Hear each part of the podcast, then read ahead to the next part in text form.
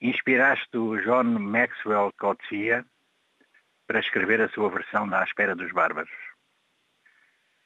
A ti bastou-te um poema.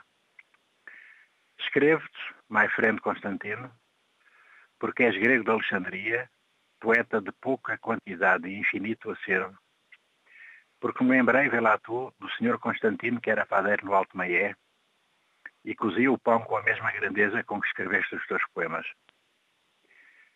O pão tem mais do que dele se possa dizer. Há um pão único em forma de verso e alta temperatura que Aladino descreveu, acrescentando-lhe o vinho. Ainda o desenganado Diotima se demorava pelas casas abastadas como preceptor antes de ir morar para a torre de Tumbingen. Nem sei porque me lembrei disto.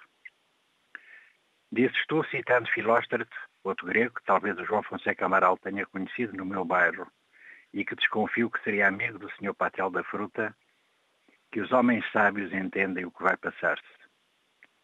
Escreves tu. Que acontece agora sabem os mortais, e o que será um dia os deuses sabem, os únicos senhores de toda a luz profunda.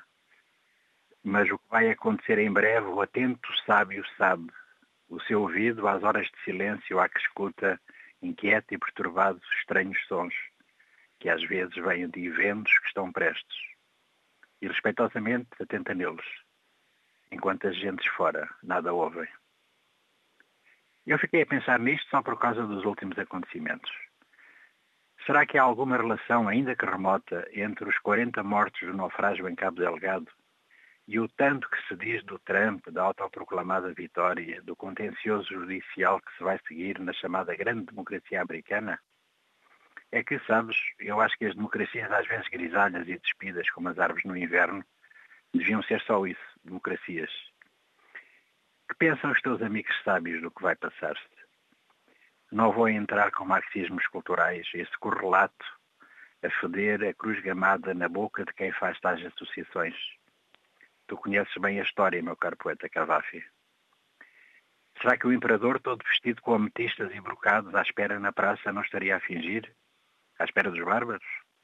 Percebo-te a ironia e a espécie de solução dessa gente que no poema não veio. Há estranhos sons. Cansei-me de grandes análises, previsões, jogos de toda a ordem, palavras ocas. Olha, o sorumbático Codicia sabe que eles chegaram mesmo. Virtuais, reais, nas redes, nos muitos estéreos que tintilam nas bolsas de veludo pelos corredores dos palácios. Vejo o teu cortejo de Diónisos, aquele que o artista Damon esculpiu. E como o rei lhe pagou bem, e como pode ele agora intrometer-se na política, viver à grande, falar no Ágora e na Assembleia.